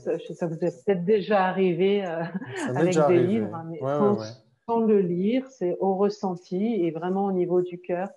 C'est déjà une ouverture de cœur incroyable. Donc pour mm. moi, tous ces livres sont des livres lumineux. Effectivement, j'ai beaucoup aimé le livre secret de Jéchoua. Euh, qui n'est pas si vieux que ça. Par contre, celui-là, qui doit dater de, je sais pas, 2016, quelque chose comme ça. Si c'est fabuleux parce que. Ah, non, non, vas-y, vas-y, je t'en prie, vas-y, finis. Au contraire.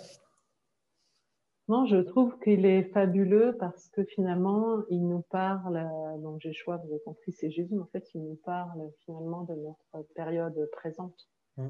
On n'a pas l'impression de lire, de lire quelque chose de dépassé.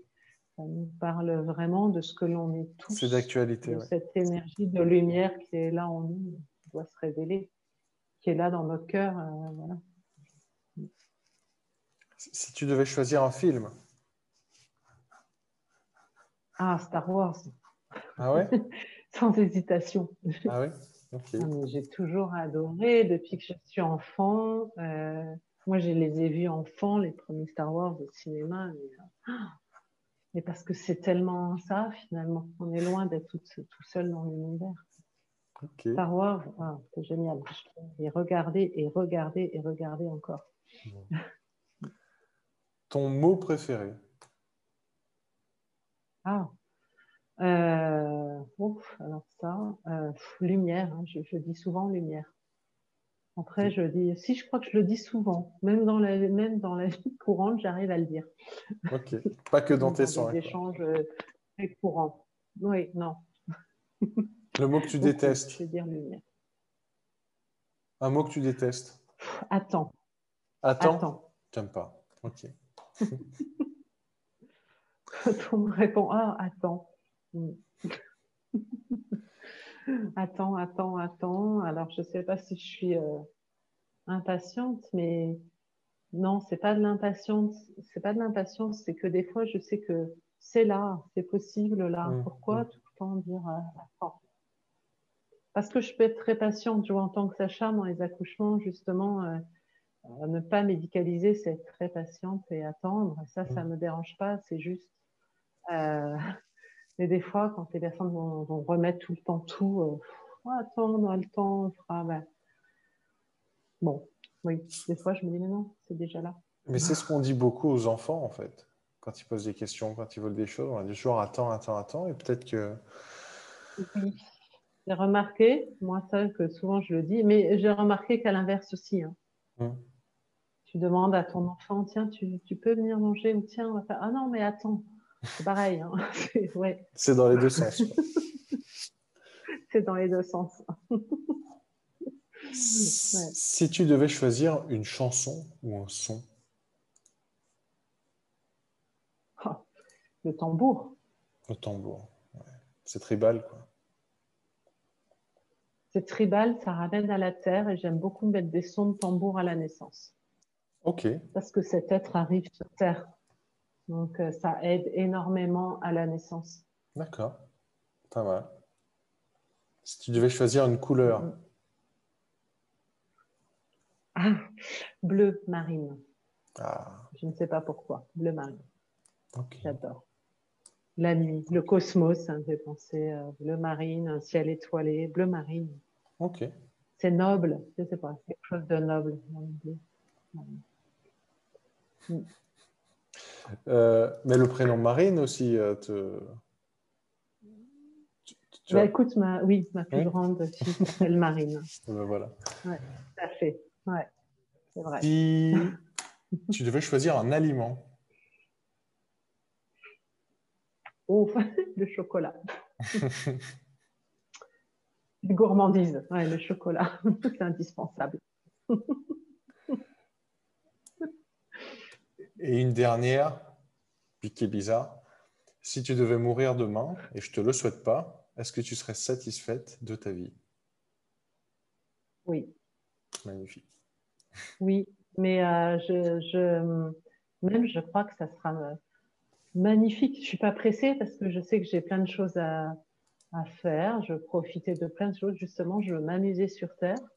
Mais euh, je suis sûre que ça sera un moment magnifique. J'ai Enfin, c'est pas que j'ai hâte, puisque j'ai envie de profiter, mais ce moment-là, ça va être un cadeau, je le sais. Surtout si c'est vécu en conscience, en fait. C'est ce qui, qui aujourd'hui est le plus rare. C'est ça, hein. c'est que les gens vivent plus en conscience leur mort. C'est ça, on a perdu toujours pareil le côté sacré. Et tu sais, mm. j'ai assisté à plusieurs fois à des morts de gens proches. Et ça a été des très beaux moments. Je ne peux pas souvent le dire à tout le monde. Il y en a qui mmh. vont dire, t'es folle. Mmh. Je dis non, mais j'ai l'impression, il y a une joie, moi, qui arrive à ce moment-là, parce que, parce que pour moi, la personne, oui, je ne vais plus la voir physiquement, mais elle est là, elle est encore plus vivante presque. elle, est, elle est vraiment là et j'ai l'impression à chaque fois d'être dans une salle d'accouchement quand il y a quelqu'un qui meurt, euh, qui est arrivé dans mes bras, ou, eh ben c'est c'est une joie, c'est une naissance. On, a, on, arrive à se le dire que quand la personne est vraiment en souffrance et qu'on se dit, bon, ben, c'est une libération. Mais autrement, on a du mal encore à se dire que c'était, euh, c'était, euh, c'était la suite logique. Quoi. Oui, c'est sûr. c'est sûr. Je pense que le. Enfin, là, je parle personnellement. Le plus dur pour moi, ça serait. Euh, c'est les enfants ou nos mmh. enfants, parce mmh. que ça semble pas dans la suite logique. Mmh c'est sûr, ça reste une séparation physique. Donc ça, c'est difficile de se dire physiquement, j'aurais plus de contact. Super, merci. Merci à toi. Il y a autre, chose qui te vient un bon moment, c'est chouette. Mais moi, je, me trouve, ben, je me trouve privilégié et je te remercie de tous les samedis de pouvoir encore une fois discuter avec des gens aussi intéressants. J'en apprends énormément pour moi et ça me fait plaisir de pouvoir euh, le partager aux autres aussi. Ben, je me sens très privilégiée aussi que tu m'aies invité parce que ça me permet de, de parler un petit peu plus de, de, tout ça et quelque part de me dévoiler, merci, de me dévoiler encore plus. Et, euh, et vraiment, euh, le message, parce que ça, ça vient tout le temps, c'est c'est la planète Terre est belle, il fait bon y vivre. Mm.